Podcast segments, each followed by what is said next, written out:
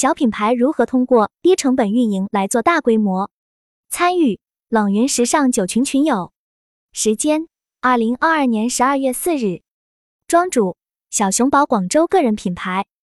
参与者若三杭州二群副群主阿豆豆，上海二群副群主十五东莞服装三 D Shane 上海服装工作室，Teddy 广州服装工作室，若于上海青书研发。以下的冷云时尚圈讨论是就行业问题的讨论及总结，这些分享属于集体智慧的结晶，他们并不代表冷云个人观点。希望通过此种方式能让更多行业人士受益。我在韩国完成学业后，放弃在中山大学做老师的工作机会，从代购网店开始起步创业。在创业的第十年，因做了运动教练，便决定自己做一个运动品牌。然而创业容易，守业难。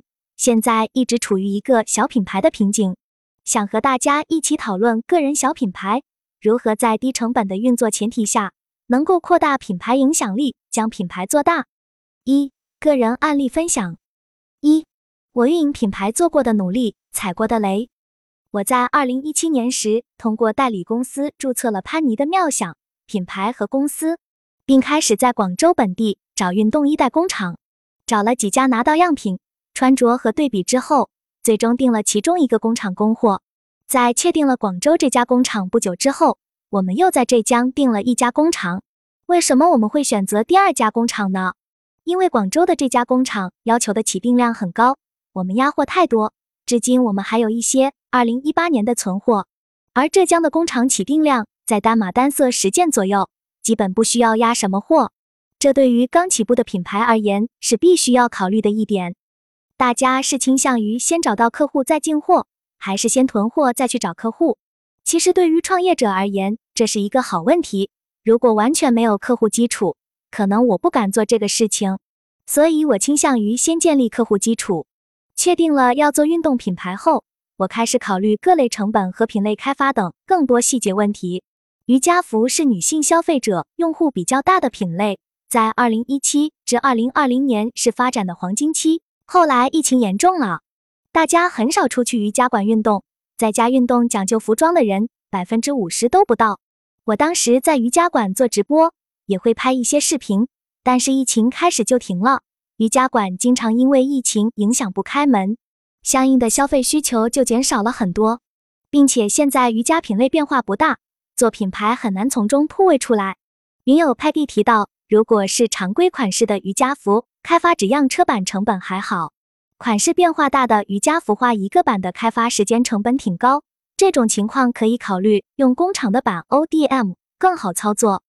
做电商，图片的拍摄其实是非常重要的。关于如何在拍摄产品照片、选择模特和摄影的问题上尽可能低成本，大家都提出了自己的做法。云友若三提到自己的朋友刚开始创业做电商，在产品拍照上他选择了 P 图。虽然 P 图很省钱，但淘宝之类的平台不能盗图，必须要用自己图片。我自己也不太会 P 图。云友 Shane 的产品拍摄是自己拍的，会用自己的爱人做模特，自己的拉丁舞服客户也是如此。这是云友 Shane 的公司效果图，效果还不错。这个标准的价格在八十元一件衣服，也有更便宜的。我们在淘宝找的真人模特拍一件价格一百多。云友阿豆豆认为。在拍摄模特选用素人更好讲故事，这些其实都是不错的想法。但是瑜伽服这个品类有点特殊，对拍摄模特的身材要求比较高。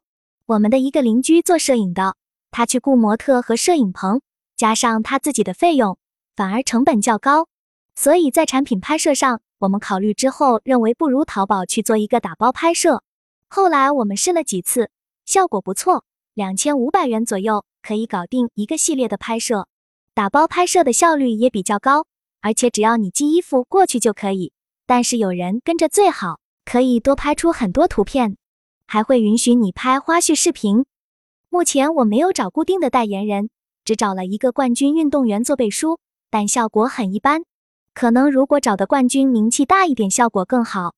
因为想做瑜伽品类，所以我打算后面找瑜伽老师做些采访等等做背书。我们参加了几次展会，有一次展会的效果还可以招了几十个代理。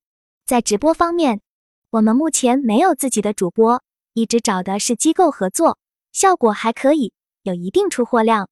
二，目前品牌遇到的瓶颈，服装行业库存是一个很大的问题。我在韩国留学时期做了很久代购，后来这些品牌在中国的销量大了，品牌方就可以批量发过来，现在不需要我囤货，品牌方可以一件代发，解决库存问题。对于创业品牌来说，库存多是一个危险的信号，需要找好工厂，谈好起定量。我自己做的品类太多，没有出现独特的爆款，这是我必须要改进的，并且我们的零售销量一般，在有实体店的瑜伽馆会有零售，因为服装品质还可以，所以复购率高，基本没有只买一次的客户。大家在自己做品牌或者产品时，目前遇到的问题和瓶颈多是销路问题。云有 Shane 自己的销售做的比较晚。现在做销售渠道比以前难做，市场不太友好。也有云友目前还在观望，因为现在也许不是一个创业最好的时机。我自己对于创业的发展也做了不同的规划。如果品牌做得好的话，我计划找一些更好的代言人或者博主去做宣传。如果品牌做得不好，后续就要靠网店养品牌。二，从小品牌做大的其他品牌案例。一，通过新锐品牌。挖掘他们快速发展的逻辑。下面我分享几个品牌如何快速成长的案例。EITIB 成立一年，登顶女装类目 TOP 一。ITIB 的商业模式：直播加原创设计师模式。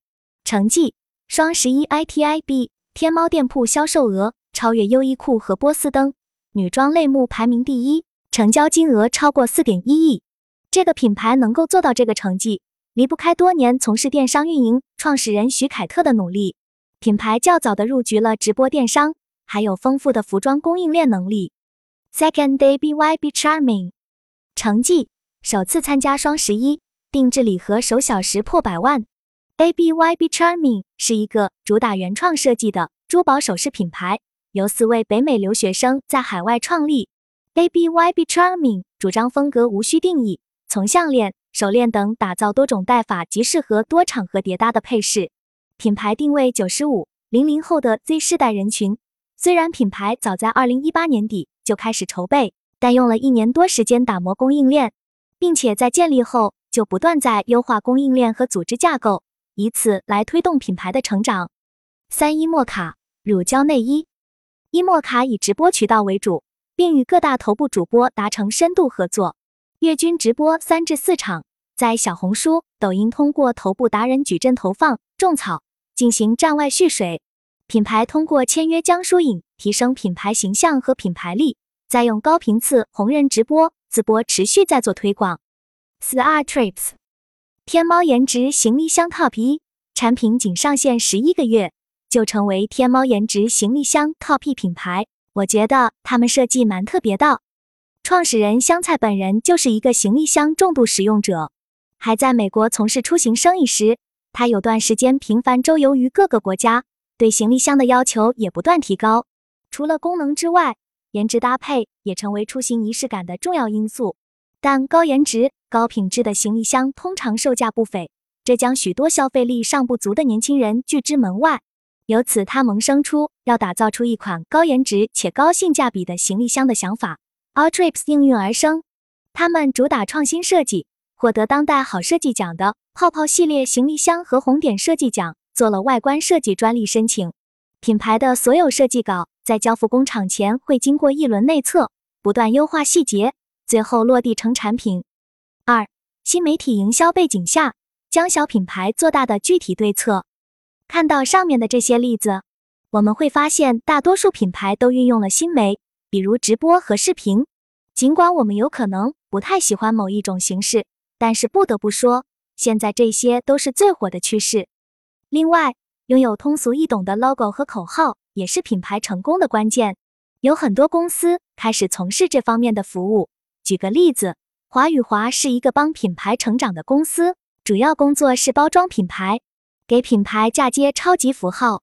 例子：厨邦晒足一百八十天。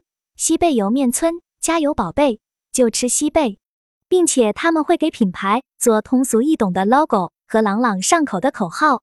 渠道是将小品牌做大的重要因素。大家的方式拓客通常都是通过小红书和抖音，因为这些平台可以根据消费者需要自行推送。对于品牌要不要进驻天猫的问题，云友们给出了各自的回答。云友若三认为天猫的瑜伽服相比淘宝会有档次。云友慎认为，如果品牌做好准备，有需求就可以进。云友 Peggy 听说天猫运营很烧钱，竞争也很激烈。当下对于创业者而言，不算是最好的时机，所以我认为品牌需要应该谨慎一点。其实做品牌跟人的性格有关，有些人会选择大张旗鼓的开始，有些就是默默的一步一个脚印，各有各的做法，各有各的风险。